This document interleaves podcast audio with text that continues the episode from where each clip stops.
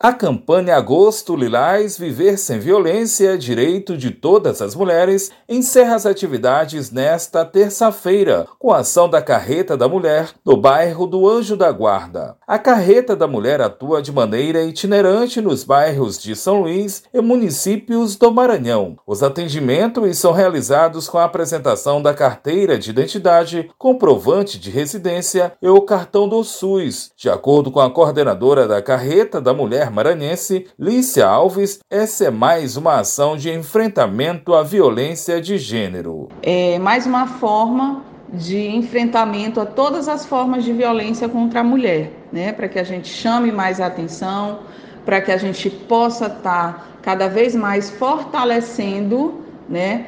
A denúncia a todas as formas de violência de gênero. Para tanto, a iniciativa da CEMU, Secretaria de Estado da Mulher, vai disponibilizar diversos serviços por meio da Carreta da Mulher. As ações que vão acontecer no Anjo da Guarda, ofertadas pela Carreta da Mulher Maranhense, vão ser mamografias agendadas, preventivos, aferição de pressão, testes de glicemia. Dentro dessa ação existem duas parcerias: a do PROCON, Instituto de Proteção e Defesa do Cidadão e Consumidor do Maranhão, e com a Defensoria Pública do Estado do Maranhão, pontua Alicia Alves. Com o PROCON, na oferta de primeira e segunda via de RG e CPF, cartão do SUS e a carteira de trabalho digital.